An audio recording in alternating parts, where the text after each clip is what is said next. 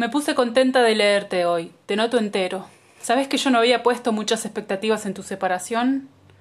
Pero ahí estás, demostrándome y demostrándote que se puede. Pienso en las elecciones, en salir corriendo con dos remeras y un libro y se me hace una laguna. Pienso en si yo podría tomar esa decisión o si ya la tomé y por alguna razón no lo recuerdo. Supongo que esa sensación, la de haber pasado por esa experiencia, hace que me amigue con el presente. Quizás ya tomé la decisión en otro plano de mi vida. Vos sabés cómo esas ideas me paralizan. ¿Viste Fringe alguna vez? Hay un personaje increíble que plantea los déjà vu como recuerdos de otra dimensión, donde somos nosotros, pero con leves modificaciones a partir de las distintas elecciones que hemos hecho en ese otro universo paralelo. Me quedé pensando en la cantidad de personas que queremos ser o que podemos ser.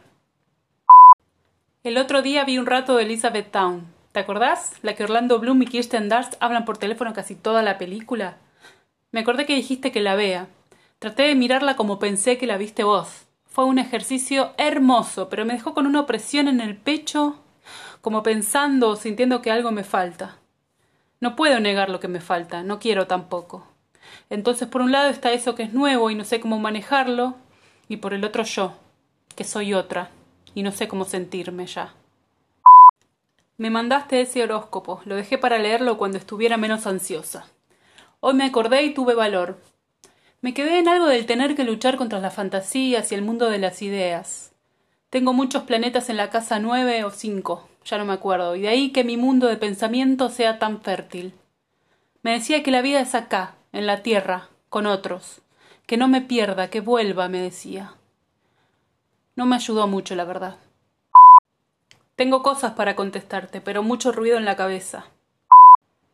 Esta mañana fue un poco down. Después remonté y tuve una linda tarde. A la noche me junté con una amiga, se hablaron de ciertos temas que vi como a sus ojos me iba convirtiendo en un monstruo. Mientras pasaba eso yo me rompía toda por dentro, se me nublaba la vista, no podía ni pensar. La perdía a mi amiga en esa niebla que eran mis propios pensamientos.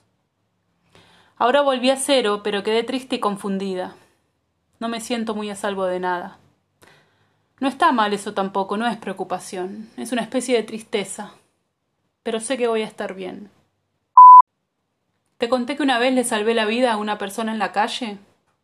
Estaba caminando y veo como una señora mayor delante mío se desmaya y empieza a tener convulsiones justo antes de que llegara a la esquina. Corro a asistirla. Veo que tiene un ataque que creo que es de epilepsia y salgo disparada al kiosco de la esquina. Lo arrastro al kiosquero conmigo para que cuide a la mujer mientras voy a buscar un policía que había visto media cuadra antes. Todo esto mientras llamo al 911. Viene el policía, le hace las maniobras, llega la ambulancia. Yo en shock. El enfermero, después de atenderla, me dice Gracias. Le salvaste la vida.